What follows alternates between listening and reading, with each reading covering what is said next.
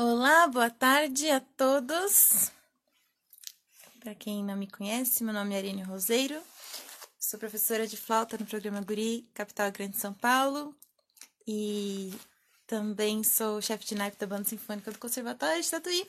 E este é o nosso papo de flauteiro, que acontece todos os sábados, às 16 horas, mas hoje a gente está fazendo um pouquinho mais cedo porque o nosso convidado está na Europa, então, devido ao fuso horário, nós decidimos fazer um pouco mais cedo.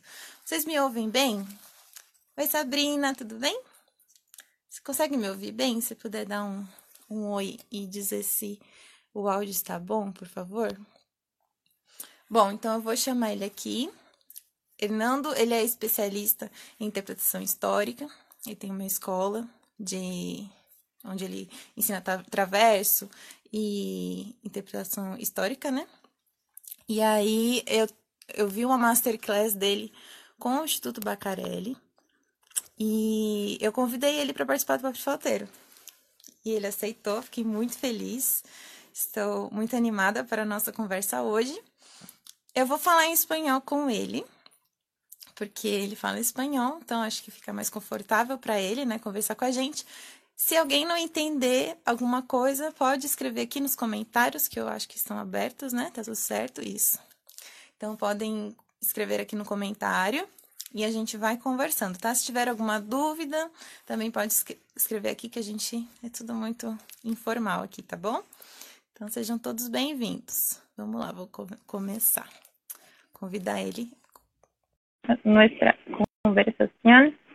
Estoy muy contenta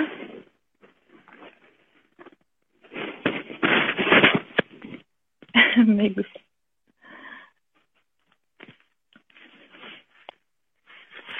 Ah, sí, estamos. Hola, Hernando. Bien. ¿Cómo? ¿Todo bien? ¿Y, ¿Y tú cómo estás? Muy bien. ¿Me escuchas bien?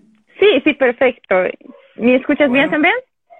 Perfecto, sí. Escucho el perrito también de tu casa. Ah, oh, sí, es difícil. Él, le, le gusta participar de nuestras lives. Muy bien. Y Entonces- cuéntame, ¿la cámara, ¿está bien la cámara? ¿Está muy arriba, abajo? No lo sé. No, te veo bien. Estás bien para mí. Estás muy bien.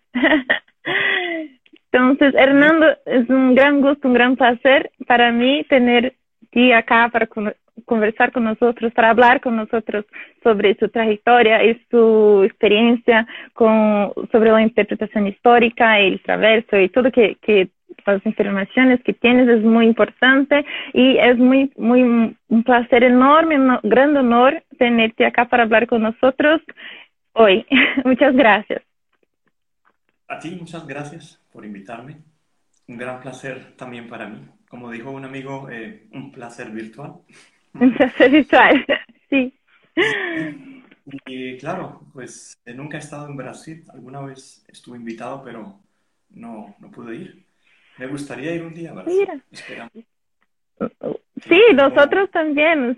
Esperamos que, que puedas venir acá. Ser- sería increíble. Sería bonito, seguramente. Esperamos que, que los malos tiempos pasen, ¿no? Sí, sí. En breve. Ah, temprano. Ahora en Brasil, ¿cómo está la situación, más o menos? ¿Cómo? ¿Difícil? ¿Cómo está la situación en Brasil ahora en el momento? el Ah, virus? sí. Ah, la situación es complicada porque hace, hay muchos, muchas personas que, que el virus, que están eh, malas. Eh, el número de, de infectados es creciendo cada vez más. Eh, ahora parece que, que tenemos las impresiones que, que todo está se acabando y los números no están creciendo tan, ah, gran- tan depresa, tan rápido. Ahora es más, ah, yo, yo creo que en el próximo mes las cosas van a venir a, a se tornar más normales. Van- el comercio, eh, todas las, la- las cosas van a, a abrir nuevame- nuevamente. Sí, en, en Estados Unidos está muy mal. Estados Unidos, ujú. Sudamérica también, pero esperamos que, que pero tú estás. ¿dónde tú estás Ahora- ahora? Ahora estoy en, en Suiza. Suiza, sí. Sí. Bueno, muy cerca de Alemania, muy cerca de, ah, de Francia, muy cerca de todos los países acá está muy cerca, ¿no? Sí, sí. Es una ventaja de, de Europa. Pero mm, con la, con el virus ahora no podemos salir mucho ¿Todo está cerrado? Las, No, el ahora, comercio. ahora está, ahora está abierto, pero mm, a otros países, para ir a España o Italia, siempre tenemos un poco miedo, ¿no? Porque no sabemos qué pasará. Sí, sí. Pero mm, sí, ya está un poco mejor. En, en Suiza hay pocas personas están mal, eh, Mm. infectadas, muy pocas. Ah, bueno, vamos a torcer para Pero que en breve todo vuelva normal. sí, Sí, pues quién sabe si estará normal, pero por lo menos que se encuentre una, una ¿cómo se dice? Una, una vacuna, ¿no? Una, una- sí, para que las personas se mejoren. sí, sí. esto. Entonces vamos a comenzar a sa- saber un poco más de tu trayectoria, de cómo comenzó a estudiar la música. ¿Puedes contar para nosotros un poco de tu historia? Pues claro, claro que sí. Como te dije, esperamos que me entiendan todo en, en español, ¿no? Sí, entiendo. Y bueno, eh, empecé, claro, muy pequeño. Eh, no recuerdo qué edad tenía porque estaba muy pequeño. No, tendría por ahí 10, 10, 11 años y empecé con la flauta dulce, ¿sabes? La recorder. Y em, como casi todos los niños empiezan con esto, ¿no? Con estas pequeñas flautas. Y luego em, me gustó mucho, vi a una persona que tenía una flauta metálica, traversa. Y, y yo estaba muy, em, ¿cómo se dice? Sorprendido, muy em, encantado de esta flauta. Y, y entonces yo fui de una forma secreta y tomé la flauta y me puse a mirar la flauta y, y traté de tocar algo, pero era una flauta muy grande para mí, yo estaba muy pequeño. Pequeño. Y, y ese fue el primer contacto con la flauta mm, traversa de metal. Y luego tuve algunos profesores y mm, terminé eh, el colegio y fui a, a la universidad en Colombia y estudié allí un par de años y luego eh, tuve la oportunidad de venir a Europa a estudiar y bueno, aquí estamos. Así Wow. la versión corta, ¿no? Y bueno, Sí. estudié pues flauta, principalmente flauta moderna. También estudié flauta antigua, o flautas barrocas, flautas clásicas y pedagogía y otras cosas. Me gusta también la dirección, me gusta también la música contemporánea. Sí, sí, yo Me gusta siempre también popular, me gusta el jazz, me gusta eh, la música del cine, de los films, me gusta mucho. Eh, hay música muy buena. Y también de todo un poco la música popular también me gusta, porque esto también era en Latinoamérica, sigue siendo una cosa muy importante y me gusta tocar música de Latinoamérica. Pero es difícil encontrar eh, personas en Europa que tocan guitarras o instrumentos típicos de, Latinoamérica. Como Brasil también, ¿cómo se llama el, eh, el, eh, Le, pequeño, el, no, cavaquinho, sí, cavaquinho? cavaquinho. Pues, es- no es tan- hay gente que toca, pero no es tan fácil encontrar. Pero hemos tocado con algunas personas. Muy interesante. Eh, eh, ¿por qué has decidido especializar en música antigua, en música, interpretación histórica? Porque hay tantas pos- posibilidades, ¿no? Eh, eh, ¿Qué te gusta más que te fez eh, escoger la, la música antigua? Mm, Bueno, em, lo que pasa es que cuando empezamos a tocar la flauta moderna, teníamos siempre compositores antiguos. Mozart, Vivaldi, Bach, Telemann, eh, muchos antiguos, ¿no?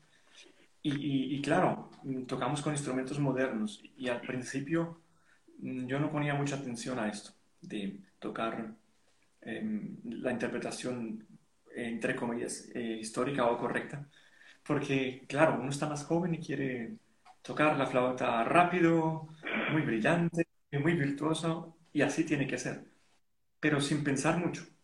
Y con el tiempo empiezas a pensar y a pensar cómo hacerlo mejor, cómo tocar eh, esta obra de una forma más interesante.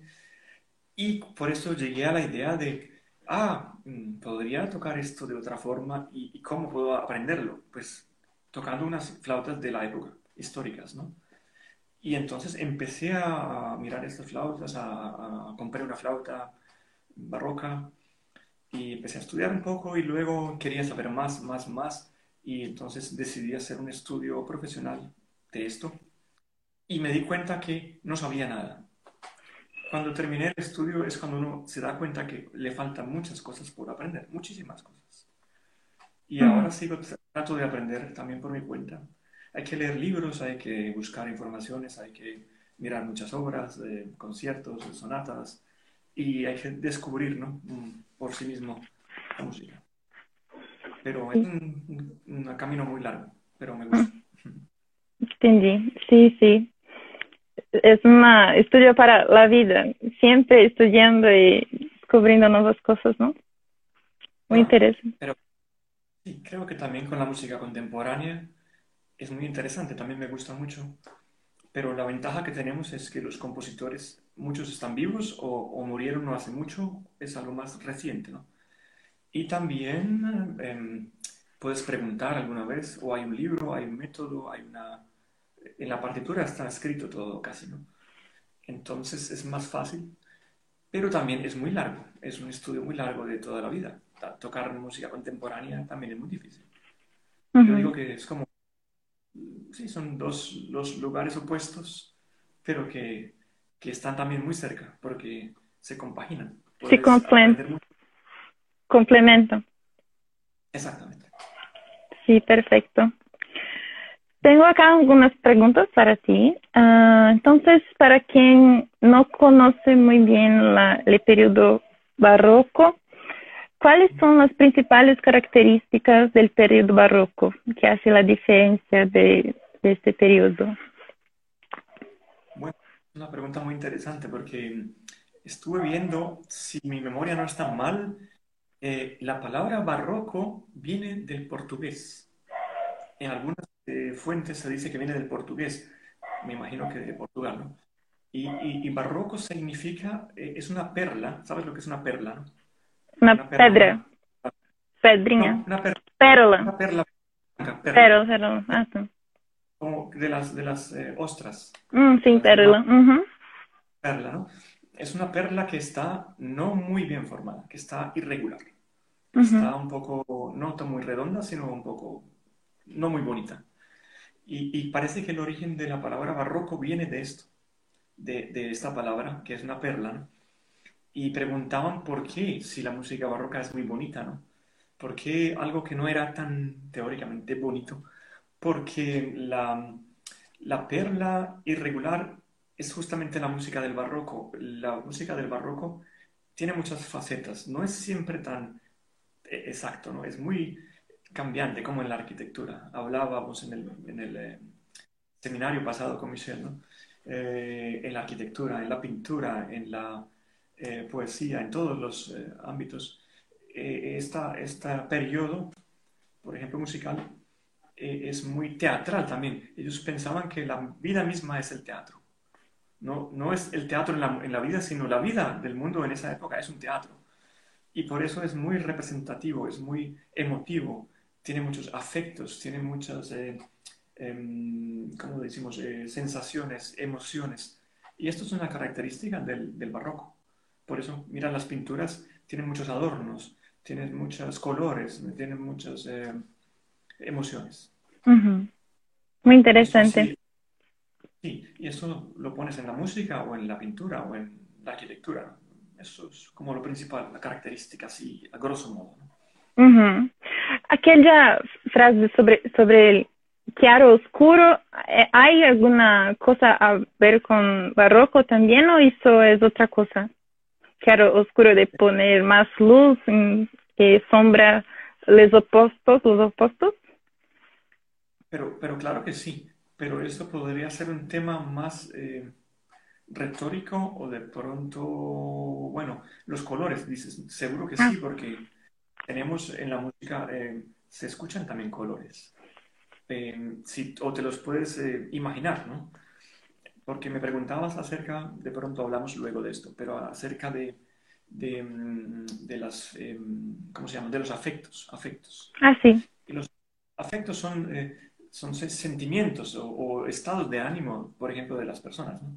Y, y, eso también puede ser con los colores. Eh, tú puedes sentir que algo es oscuro, que algo es un poco triste. Eso es un afecto, un sentimiento triste puede ser oscuro. Un sentimiento muy cálido, muy feliz puede ser un sentimiento claro. Pienso yo. Pero sí, en la música seguramente había muchos colores, digamos, que imaginamos. Porque al, al, final no los ves, no ves colores, lo escuchas. Es una cosa más, eh, yo diría, de nuestra imaginación, pero que realmente se puede em, sentir o, percibir o, o, describir. Sí, sí. ¿Quieres hablar sobre la teoría del afecto, ya que estamos en este asunto, me, uh, podemos hablar, ¿qué es que son, qué, es, o, qué es la, teoría del afecto? ¿Qué que son?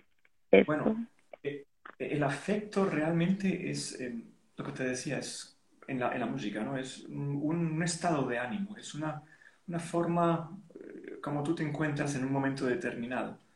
Todas las personas tenemos sentimientos o o en momentos en el que estás triste o estás muy emotiva o muy feliz o muy con mucha ira. Y, los afectos eh, prácticamente lo que hacen es demostrar a través de la música. Se dice que la música puede transmitir estas emociones. Es decir, por medio de la música podemos transmitir ira, felicidad, em, em, amor o cómo se llama el otro, eh, Leidenschaft. Siempre me olvido de esta palabra, Leidenschaft. Se llama, eh. sí, es una cosa más pasión, con mucha pasión. Pasión. Pasión. Pasión. Sí, y esto es perfectamente, la música creo yo que es una de las artes que más puede transmitir estas emociones. Y no solo en, el barroco, también en la música popular, en la música, en todas las músicas. Mm, sí, sí. Pero las tonalidades tienen alguna cosa a ver con, con la teoría de los afectos, por ejemplo, por ejemplo, uh, do mayor, do mayor es alegría o, o no, este, o no. Sí. Menos mal que me, me, tenía esta hoja aquí preparada por si me preguntabas esto, mira. Eh, porque la vez pasada hablamos, pero no tenía, a veces me gusta mostrar lógicamente las tonalidades juegan un papel muy importante en, en, los afectos porque lo que hablamos eh, suenan más claras, más oscuras o más enérgicas o más tristes. Depende cómo lo tocas, ¿no? Depende de los intervalos. Y en la época barroca esto era muy importante. Ellos más que nunca lo, lo tenían muy claro. Y por eso hay una, hay una tabla que quería mostrar la vez pasada. No sé si se puede ver. Sí, pero es invertido. pero podremos ver. Vamos a sacar una copia de eso, mira, pues. ¿Ves? y bueno, decir, aquí están simplemente un poco más cerca las tonalidades, están en alemán, do, mayor, do menor. Eh, mayor, menor, mayor, menor, ¿no? Está do mayor, do menor, y ahí está la descripción que dice mm. Matheson, eh, el gran teórico de, esa época, describe un poco cómo, cómo debería tocarse esa tonalidad. Pero no se puede decir solamente, ah, es alegre, ah, es triste. Esto sería muy fácil, ¿no?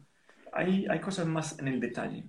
Por ejemplo, eh, las características, que puede ser un, cómo uh, la tonalidad, por ejemplo, de Do mayor puede em, transmitir. Aquí dice, por ejemplo, alegría, o, o puede también Em, dar una sensación de frescura o de muchas posibilidades. Tendríamos que traducir todo esto, pero no demoramos mucho ahora. ¿Dónde podremos... Perdón, perdón, puedes seguir. No, me gustaría saber dónde puedo encontrar este material. Si puedo poner en Google teoría de los afectos. Puedo hacer una copia y te la puedo mandar. Oh, muchas gracias. Sí, gracias. Gusto. Si no, también lo encuentras seguro en internet, está, seguramente. Pero puedo hacer una copia o, te mando una foto con el celular y te mando una. Muchas gracias. Le pongo acá para ellos. Lo único es que está en alemán antiguo, es un poco difícil de leer. Un poco, pero tú lo puedes traducir. Pero en pocas palabras, em, pues los afectos, sí, es simplemente darle una, es la, cal- la calidad o la cualidad del sentimiento. Es, la, es un- una cualidad especial de lo que tú sientes, de lo que siente la persona. Y esto lo, lo que hace es que lo puedas transmitir. Pero el problema es que, claro, todas las personas sentimos diferente, no todos sentimos lo mismo. Entonces, puede ser que no se trata de tocar con sentimiento, ¿no? Tocar, ah, con mucho sentimiento, pero no está correcto. Tienes que tocar eh, de una forma acorde a, lo que, a la música que está escrita. Por eso hay que a- aprender esto que, dices tú, una, una, em, una teoría de los, de los afectos o una, una clase de los afectos, porque ahí vas a aprender cómo, en qué momento se puede usar una, por ejemplo, la tonalidad mayor, menor, o la ira, o la furia, o no solamente tocar así, es saber identificar en la música, en el momento, cómo se tiene que mostrar esto. Sí, Mm, Si perfecto. miras, por, sí, si miras, por ejemplo, la música de Carl Philipp Emanuel Bach, que era, em, por ejemplo, el, el famoso estilo Sturm und Drang en alemán, que es em, ímpetu y, em, eh, ¿cómo se llama esto en español? Bueno, como es muy furioso, ¿no? Es la música muy enérgica y muy eh, tormenta, tormenta. Tormenta. tormenta. Entonces la música tiene mucho, muchos movimientos armónicos, es un poco furiosa, es un poco enérgica o muy enérgica, y esto tienes que tocarlo de esta forma. Y ahí puedes mostrar un poco de estos afectos, pero tienes que identificar en, los, en qué partes exactamente de esa pieza. Sí, sí, Y un grupo de cosas. Ujú. Sí, Vamos me a- gus- Perdona, aquí tengo en otro iPad. Esto es importante. Me gusta mostrar siempre en alguna masterclass, cuando estoy en Colombia, en la masterclass, siempre muestro esto a, a los chicos. sí, por favor. Me gustaría hacer un, un com- cumplimiento para Claudia. Hola, Claudia, está acá. Nosotros hacemos en esta semana un festival online y ella fue maravillosa. Hola. Tenemos algunas preguntas para ti acá. Después yo puedo hacer para ti. Pueden mandar las Pues- preguntas. Ahí se puede ver un poco. Yo voy a desactivar los, los comentarios. De comentario acá. Sí, ahora podremos ver. ¿Pueden ver un poco? Más arriba, así. Sí. ¿Quién es ¿Quién es? ¿Quién son ellos? Rembrandt. Y, y, bueno, esto me gustaría, es que se refleja. A ver, aquí está mejor. Ah, esto? sí. Y ahí se ven las diferentes eh, caras o, o, em, Expresiones. Expresiones de sorpresa, de ira, de Ah, sí. melancolía. de- Y, y claro, esto es importante de, de sentirlo también cuando tocas. No tienes que hacer eh, eh, extraños movimientos al tocar, pero que el sentimiento sea acorde a esto, como en la pintura, ¿no? Sí. Sí, entonces es importante de, de ver las pinturas, de la arquitectura, del periodo también, ¿no? Daniel escribió aquí a pinturas de Rem- Rembrandt. ¿Es eso? Son las pinturas de él.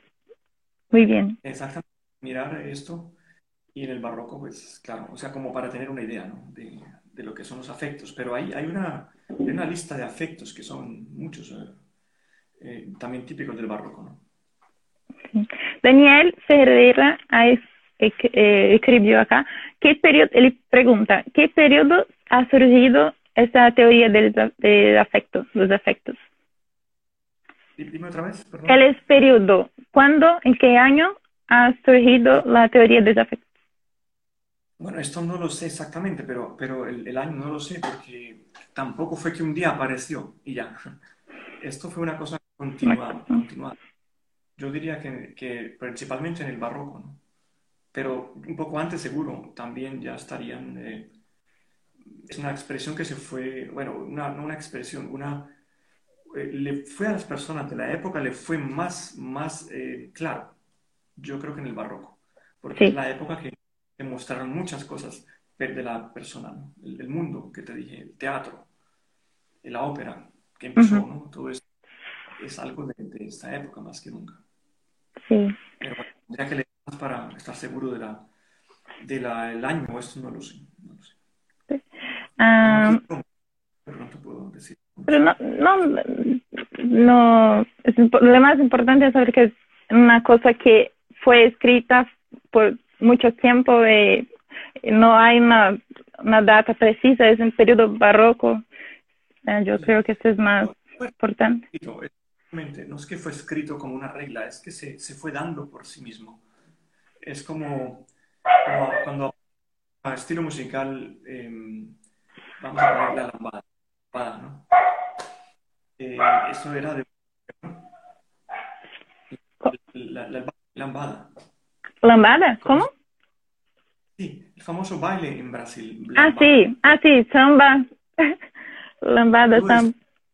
Pero no apareció un día, apareció con una modificación de muchos ritmos y los indígenas lo hicieron un día y, y, y, apareció el baile. Pero eso es una suma de muchas cosas. Perfecto. Yo, Joma Bonfim escribió, uh, el afecto uh, cambia cuando hacemos una transposición de tonalidad, si es una tonalidad diferente. ¿El afecto cambia? Eh, es que mm, lo que quiero decirte, mira, los afectos son, es, la, es una calidad o una cualidad mejor del sentimiento, eh, que puede ser también no solamente en la música.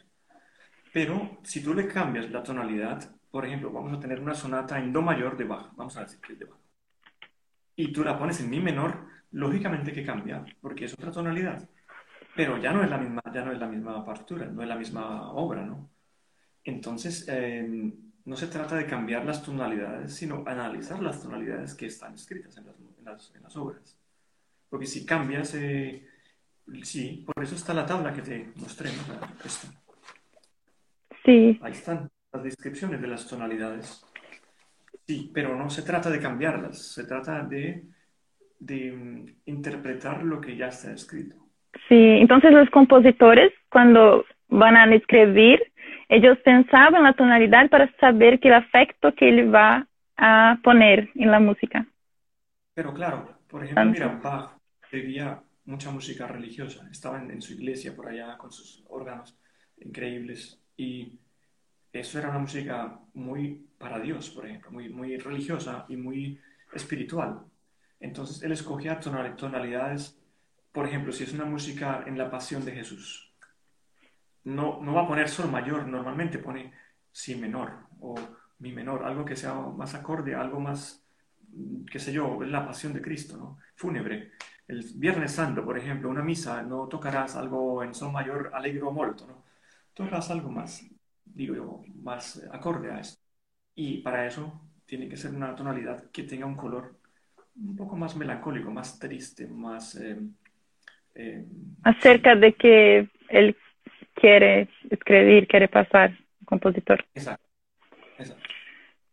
Muy bien, entonces ahora podremos hablar sobre la afinación, que es también una cosa muy importante, que es diferente de nosotros hoy, la afinación de la época. Entonces, uh, ¿qué sistema de afinación de la época, la afinación del traverso, es muy diferente, muy diferente de la afinación de la flauta tradicional? ¿Cómo hace la, afinación?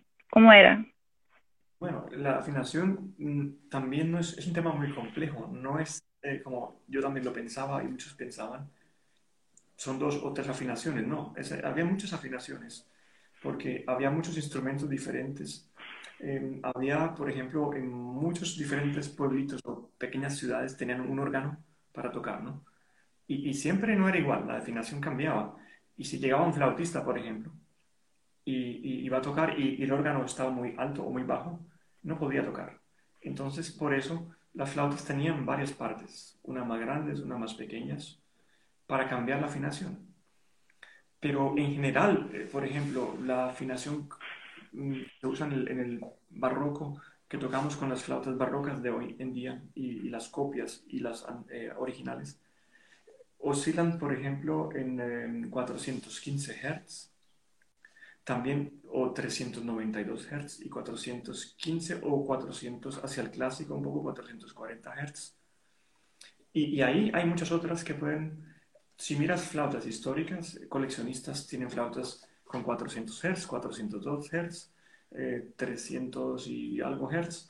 Mm, yo vi una flauta un día, bueno, es una flauta fantástica que era eh, del, famoso mm, constructor Denner, de 1700 algo, que tenía una flauta, construyó una flauta como que tiene siete partes, siete mm, partes en la mitad para cambiar. Y mm. la cabeza, parte del piano, más siete partes. Y esto tiene muchas afinaciones. No estoy seguro cuáles, pero seguramente entre estas, 390 y algo y 440 o, 15, ¿no? Y em, claro, por eso era muy versátil tocar con estas flautas. Increíble, siete partes. En general, si hoy en día vas a aprender estas flautas, normalmente si mandas a hacer una flauta a un constructor moderno eh, de, de, hoy con flautas antiguas, te hace una flauta en 392 o 415 Hz o incluso 440 y algunas modificaciones. Y bueno, tenemos la flauta moderna que tenemos 442 Hz o más. Algunos 400 en Berlín creo que algunas veces tocan en 445 Hz. Oh, muy, mucho alto. Muy alto. Muy alto. Sí, orquesta varía de las personas también. Varía con los chémbalos. Si tocas con un chémbalo, tiene que cambiar mucho la afinación, es muy difícil. A veces eh, hay que ser muy flexible con esto. o si tocas una clásica, también, o una flauta romántica, hay muchas posibilidades, pero tienes que mirar si tocas solo o con un instrumento. Por ejemplo, con un piano fuerte, entonces tienes que mirar que, afina con este piano. Siempre nosotros que tenemos que seguir los otros instrumentos, ¿no? con la afinación que no puede cambiar. Sí, porque es más difícil, ¿no? Cambiar un chémbalo. también hay personas incluso que tienen dos instrumentos para un concierto, porque es muy difícil cambiar la afinación para otras obras, entonces prefieren tener dos instrumentos ah. o, lo cambian en la pausa y tocan unas obras en la primera parte y la otra tocan otras obras para poder cambiar la afinación, porque si no, eh, no daría tiempo. Dependiendo del, porque claro, el chémbalo tiene, es un poco difícil de explicar, pero el chémbalo tiene em, una afinación, eh, como sabes, ¿no? el piano el moderno es diferente a la al, a lo que usaban antes. ¿no? Entonces no todas las tonalidades suenan igual, como, como un piano que, que toca todo cromáticamente igual. ¿no? Por eso se llama en, eh, el Voltemperrier des Clavier, cuando lo volvieron a afinar a son Bach con su fantástico sistema. Pero después em, el piano moderno que usamos hoy en día es para un, un, oído moderno y una forma diferente de tocar a la que tocaban antes diferente. Bueno, es difícil de explicar ahora en cinco minutos.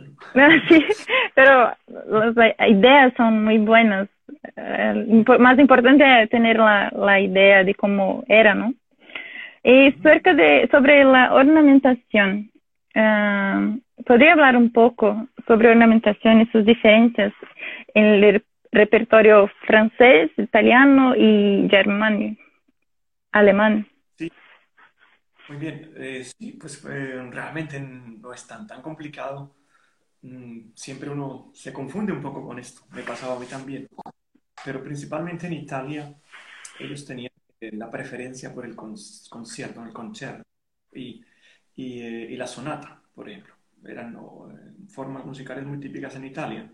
En, en Francia tenían mucho el, el, placer por el ballet o por la música instrumental. Ah, sí. Vale. O, o, la música instrumental, por ejemplo, las, las suites, suite, eh, suite em, francesas con, con, diferentes danzas y esto, ¿no? oberturas y esto. Pero entonces, em, principalmente cuando, si no recuerdo mal, cuando murió em, Luis XIV en Francia, hubo una apertura en Europa y en Francia y ellos tomaron elementos de Italia los franceses, porque era, ellos eran más cerrados, ¿no? Por, porque estaba el, rey. Y ahora entonces tomaron elementos de, de Italia, pero eh, entonces los italianos no tomaron muchos elementos de los franceses, algunos. había algunos compositores italianos que vivían en otros países, por ejemplo en Inglaterra, y también tomaban elementos de franceses. Pero normalmente los franceses tomaron más elementos de los italianos que al revés. Tomaron el concierto, la sonata y, y, bueno, en pocas palabras, mm, eh, los, el estilo francés se basa principalmente en, una, en melodías muy adornadas, en, em, en instrumentación, en, eh, en, lo que llaman ellos las maneras esenciales del ornamento, que son los trinos, los mordentes, las apoyaturas, todas estas cositas, ¿no? Y los italianos también, pero ellos se basaban más en, en el, bel, bueno, en el bel canto, en las arias, en las sonatas, en los conciertos y, en una práctica que era muy conocida que se llamaba la diminución. O sea, tomar notas y hacerlas más pequeñas. O sea, en pocas palabras... Em, eh, más rápido. Ah, sí. O sea, esto lo mostré la vez pasada en el, curso. No tengo acá un ejemplo, pero a ver, de pronto tengo aquí un ejemplo para mostrarte. En disminución son simplemente, em, bueno, está ahí en la, biblioteca. En disminución son, em, por ejemplo, dos notas y luego de esas dos notas salen cuatro y de esas cuatro salen ocho. Así, se van subdividiendo, subdividir. Pero con una melodía, ¿no? Por ejemplo, si tienes pam, pam, pam, puedes hacer pam, pa, pam, pa, pam. Y luego pam, para, para, pa, pa, pam. Y luego. Pam, para, para, para, para, para, para, para, pam. Con dos notas, ¿no? Sí. Y eso es lo que ellos hacían. Y por eso era muy difícil, porque hacer una disminución tiene que basarse en la armonía. Entonces tú tienes que conocer muy bien la armonía. Es como el jazz, comparado con el jazz. Tú tienes que improvisar, pero con las armonías. y, si, y si tocas las armonías erradas, entonces suena mal. Suena. suena no conoces la música, entonces. pero, por ejemplo, los franceses tenían todo más, digamos, estructura escrita, pero ellos tenían muchos adornos, mm, muchos signos. Es como más matemática, digámoslo así. Más eh, signos contemporáneos. Entonces, ves una curvita así y, esto es un mordente. Otro así es un trino abajo, un trino arriba. Un... Bueno, hay muchos. Mm, creo que hice unos videos pequeños, no sé si los han visto, unos pequeños videos para mostrar estos ornamentos. Están en YouTube. Ah, ¿en su, canal? Eh, ¿Hernando o Switchfoot Studio? Eh, eh, en, el, en los dos, en el Facebook o en YouTube. Ah, sí, Son, podemos procurar. Sí, unos ejemplos para mirar, pero muy cortos, ¿no? para, para ver estas cosas. Muy interesante. Y bueno, y, el estilo alemán, bueno, esto es francés, italiano, te dije, y el alemán, realmente el estilo alemán fue llamado alemán por Quantz, Johann Quantz, ¿no? Joachim Quantz él, dijo em, realmente que lo llamó así, pero es un estilo mixto de italiano y francés y de otros estilos nacionales que había en Europa. Entonces em, tenemos eh, realmente un estilo mixto, como en alemán es el eh, Vermischte Geschmack. Sí, pues eh, prácticamente lo, que digo Quantz. Y lo que dije la vez pasada, el principal exponente de este estilo es Telemann en, en Alemania. Aunque Bach y otros compositores también escribieron en este estilo. Bach escribió en estilo mixto, pero él era una, una persona especial, un maestro muy especial. Él escribía también muy complicada música y más en lo que se llama el estilo eh, gearbeitet, eh, gearbeitet Stil. Eh, esto se llama estilo elaborado, estilo muy elaborado, elaborado. Muy elaborado. en portugués no sé cómo se llama. Eh, muy elaborado, misma cosa. Misma muy cosa. Elaborado, muy complicadamente elaborado, pero fantástico, es, es genial, ¿no? Por ejemplo, las fugas y todo esto. Y esto es eh, ya, em, em, bueno, también lo que te decía, estilo mixto de Bach, pero él se fue más por otra, otro estilo personal. ¿no?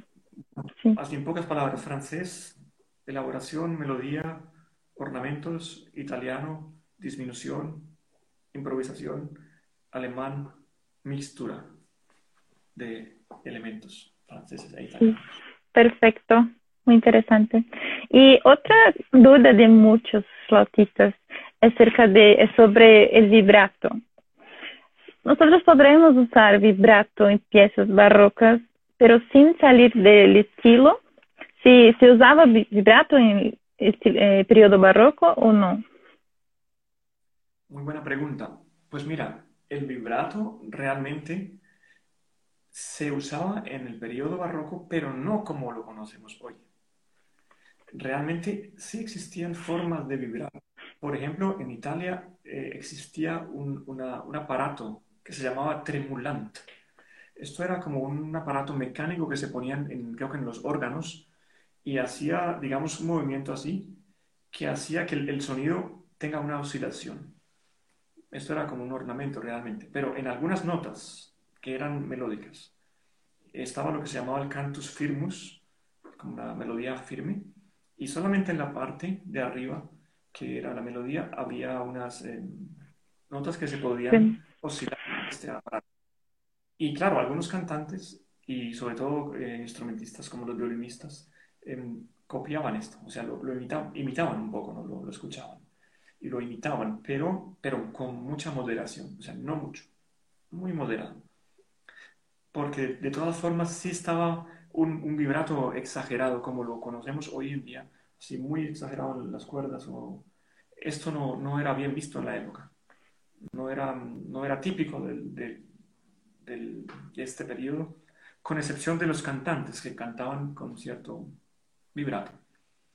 Pero en la flauta, por ejemplo, sí había un vibrato, que lo dije la vez pasada con, los dedos, que era lo que llamaban flattement, que es como una oscilación cuando toca la flauta.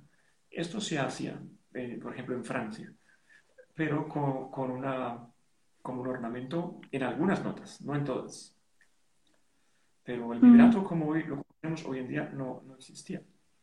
Se usaba. Eh, claro, otros eh, compositores o, teoréticos de la época o maestros de la época decían, eh, también hablaron de esto, por ejemplo, Oteter o Corret o quién más, em, mismo Quantz. Quantz también habla en su libro de Quantz, de, de barroco, habla de de, un poco de esto, o sea, lo que podríamos considerar vibrato.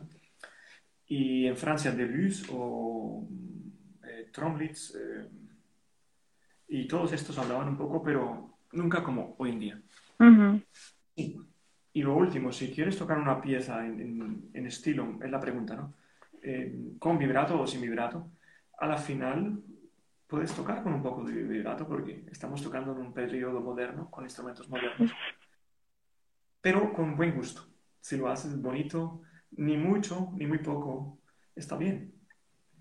Eh, lo importante es que lo hagas bien, bonito, eh, nunca muy exagerado.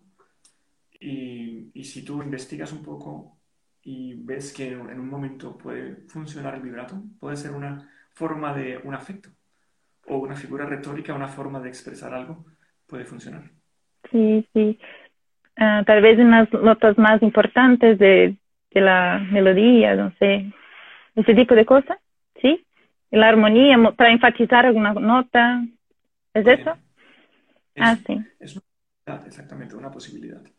Lo que está bien es tocar vibrato por tocar vibrato y como em, un vibrato que es automático, y, tocas sin pensar, no está bien. Pero, por ejemplo, em, también hay personas que tocan con un vibrato muy lindo, muy maravilloso. Y esto también es para mí muy lindo escuchar. Por ejemplo, para mí el rey del vibrato, el más grande eh, instrumentista es James Galway. Él, toca el vibrato más bonito que yo he escuchado en mi vida, más lindo. Mm, puede ser que en algunas partes no es la parte correcta, pero cuando yo escucho esto me, me gusta mucho. Sí, perro. Perdón.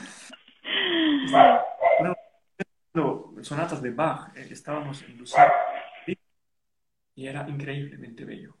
Era increíble. Pero, mm. pero no era, digamos, esto no sería barroco, pero era increíble. Yo decía, wow. Qué lindo. ¿Cómo vamos a hablar que él no puede hacer vibrato? ¿Cómo? Es imposible, ¿no? Por eso yo decía entonces, mejor olvidémonos del barroco. Esta noche yo escuchaba esto y era increíblemente, era fantástico. Y yo sigo, hoy en día sigo admirando mucho esto. Porque me parece, para mí el sonido más perfecto y más bonito que existe es el sonido de Lemmy Sí, sí, es lindo, muy lindo. Entonces estamos ahora caminando para el final de nuestra live. Y ¿Podrías hablar un poco sobre dónde podremos encontrar más informaciones? Por ejemplo, como qué tratados uh, nos recomienda para leer del periodo barroco. Tú habló de uh, ¿Y qué más que podemos procurar? El libro de Quantz es, bueno, es muy importante, sobre todo para flautistas. ¿no? Bueno, para todos los instrumentistas, pero para la flauta está muy bien pero también eh, mm, el problema es que tendría que ser una traducción en inglés o a no ser que sabes el alemán, porque es difícil para leer. Pero si lo encuentras, en, creo que está en italiano. Es una posibilidad. Otra posibilidad son... Tengo aquí una lista de algunos métodos, espérate. Mira, tengo. Bueno, para flauta está... Eh, ah, el libro eh, de Oteter, que se llama Principio de la, Principio de la Flauta esto es un libro que está traducido también al alemán, bueno, es en francés. Es un buen libro porque ahí habla muchas cosas de la flauta, pero es más histórico, ¿no? Es más para el periodo barroco. Uh está también, em, lo que te dije antes, Corret, eh, hay una escuela de Corret, creo. Aquí tengo un libro, nos miramos aquí. Eh, Deleuze también escribió algo, o Tromlitz también Después puedes uh, me escribir estos nombres para que yo pase para ellos. Te lo escribo, ahora no puedo escribirlo, ¿no? pero te lo escribo luego. Pero son, no son exactamente para la flauta, son tratados también de la música. Pero um, lo principal para el estilo y para la flauta creo que es. Quantz. Él era flauta también, ¿no? Y también puedes, hay un, eh, de, Leopold Mozart hay una escuela de violín que es interesante. Eh, la escuela de violín porque aprendes también muchas cosas para interpretar, por ejemplo, los conciertos de Mozart. Puedes tener ideas para interpretar esto, ¿no? También tenemos, em, bueno, Carl Philipp Emanuel Bach tiene un, el tratado del, del chémbalo, ¿no? Eh, es importante, pero Sí, también escuchar buena música, escuchar buenas grabaciones, eh, tocar muchas obras, tocar eh, partituras, eh, obras de partituras, partituras de obras, perdón, partituras de obras, em, que sean em, de este estilo barroco, por ejemplo, y em, que tú sientas, sientas o estés en ese estilo mucho tiempo en contacto con estas partes. Mm. las fantasías de Telemann, por ejemplo, son muy importantes y ahí puedes aprender articulación, eh, puedes aprender ornamentos, figuras, las figuras retóricas que hablamos, que olvidé decir un poco. Hay, por ejemplo, mm, un silencio o una respiración o una figura que va hacia arriba, una figura que va hacia abajo. Todo esto son figuras que los compositores pensaron para expresar un momento de la música. Porque, porque la retórica, lo que te decía, era Em, es el, arte del discurso, ¿sabes? Que puede ser discurso hablado o discurso musical en este momento. Y, tenía varias fases que son, por ejemplo, la invención de la, de la obra, luego cómo organizas todo lo que inventaste de la obra, luego tienes que aprender de memoria, organizar todo y luego tienes que estudiar y luego es presentar al público. Y todo este proceso es lo que hace que tú seas una gran oradora en cuanto al texto o una gran intérprete de la música en cuanto a la música. Y si logras hacer esto, exactamente, esto es la retórica. Entonces, si tienes las figuras retóricas eh, claras, que por ejemplo, esta subida significa expresión o sorpresa, o un silencio significa nada, es un silencio abrupto, significa no quedarse así y mirar y, ah, bueno, un silencio. No, significa que la música paró abruptamente por algo. Y en este instante, muy importante no hacer nada. Sí, sí, enfatizar el silencio también, ¿no? Eso quería olvidé. Pues si miras lo último que te digo, si miras Sirangs de Visión, esto en el barroco, pero en la primera frase al final hay una respiración y hay una fermate, una, un calderón fermata, ¿no? muchas personas tocan y luego... Relaja. sí. El momento más importante tienes que estar ahí esperando la, la atención en, en la nada. Sintiendo la atención. Sí, perfecto, maravilloso. Entonces, para finalizar nuestra live y nuestra conversa, uh, ¿puedes uh, decir, hablar un poco sobre su escuela, eh, su estudio, donde tú lecciona, eh, da clases? ¿Es eso, no? ¿Puedes hablar un poco? ¿O dónde podremos encontrar más de tu trabajo? Muy bien. Pues bueno, eh, esto del Swiss Food Studio es una idea que tenía hace mucho tiempo y em, ahora lo he hecho un poco más realidad. Este estudio es también un estudio virtual, puede ser virtual, no tienen que estar aquí en, en Suiza, ¿no? Pero la idea es, eh, es una clase en la cual personas estudian, no tiene que ser por un año, puede ser por periodos cortos o por dos semanas o un mes, con diferentes cursos. También con algunos flautistas invitados que yo a veces puedo invitar para que den una masterclass, eh, flautistas muy eh, representativos. Y también para los que no están en Suiza o, o, no están cerca de esta región, podrían entrar ahora en tiempo de la pandemia online. Online. No solamente, también puede ser una información hablada que también es importante. Entonces, eh, la idea es que lo puedo encontrar, te puedo mandar, eh, ahí tenemos una, una página web, ¿no? Y, la idea es que la gente pueda tener información y, pueda tocar. También en una universidad en la que estoy en Suiza, en la cual las personas podrían venir a Suiza a estudiar, pero es un poco más complicado porque tienen que venir hasta acá y es más, más costoso. Pero si alguien quiere, por ejemplo, em, virtualmente en estos momentos, con mucho gusto puede contactarme. Y podemos hacer también un, live como el de hoy o, o, hacer una masterclass o hacer una clase también individual. Esto es posible. Te mandaré el link, en el, eh, ahí está toda la descripción de, las posibilidades. Sí, hacemos las, eh, por, email, el contacto por email y escribimos para saber más cerca de, curso. Sí, y claro, el que me pregunta, pues es muy, me gusta, porque también la vez que hicimos el otro masterclass en eh, Bacarelli, ¿no? Mm, tengo que mandar a muchos flautistas un email, porque había como 70 personas, creo, había muchas personas. Sí. Quiero mandar un email con, con todas las informaciones que me pedido. Y, lo que me dijiste ahora, quiero mandar esto, el una cosa y también puedo mandar información con mi email y con, el em, contacto. Sí, porque es muy importante saber el estilo, nosotros tenemos que saber, y es difícil, es una cosa que es muy distante de nosotros hoy, es un periodo muy distante, muy lejos. De nosotros, entonces es muy necesario que sabemos por lo menos el básico para que podremos hacer una buena interpretación, ¿no? Eh, y también se puede hacer justamente en, en este momento del, del, problema del mundo. Es un buen momento hacer esto porque, podemos hablar, podemos eh, dar información sin estar en el, en el lugar. ¿no? La tecnología hoy en día, aunque cuando uno toca la flauta no se escucha muy bien, pero de todas formas se puede hacer un buen trabajo. Sí, sí. Internet.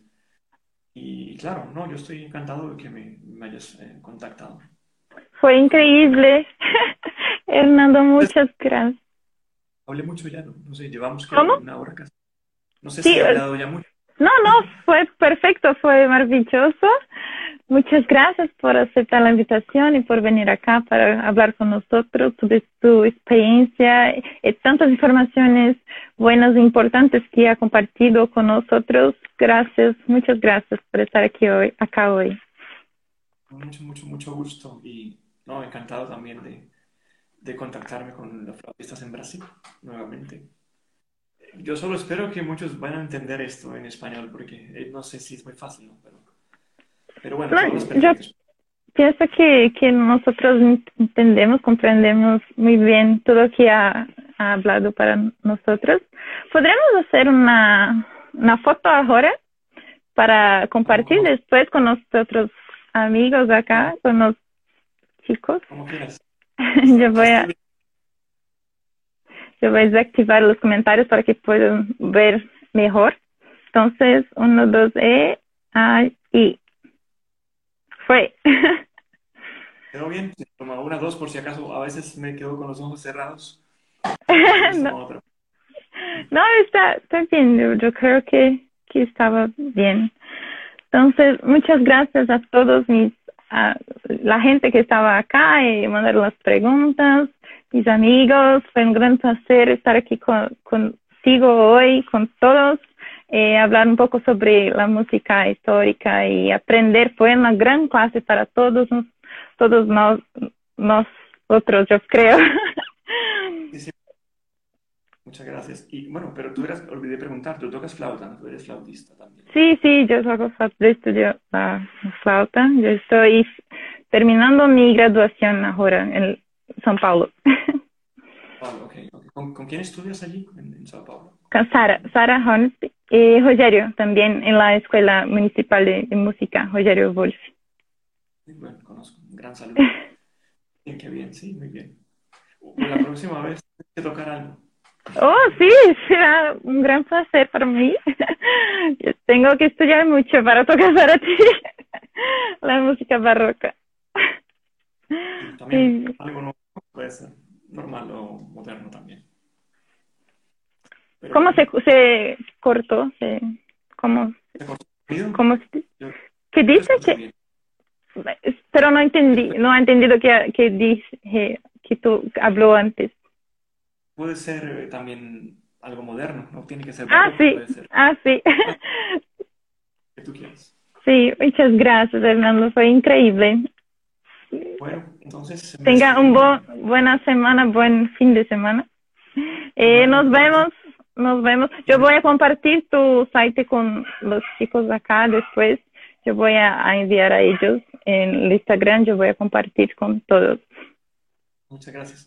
Sí, y Instagram, o no olvides con mi nombre, no con el, el otro que te dije, no está tan activo. Sí. Eh, el nombre no está más activo, o el Facebook, ¿no? Ok, perfecto. Entonces, gracias y nos vemos hasta, hasta la próxima. gracias, abrazos y que pases muy bien. Sí, sí, también. Adiós. Adiós.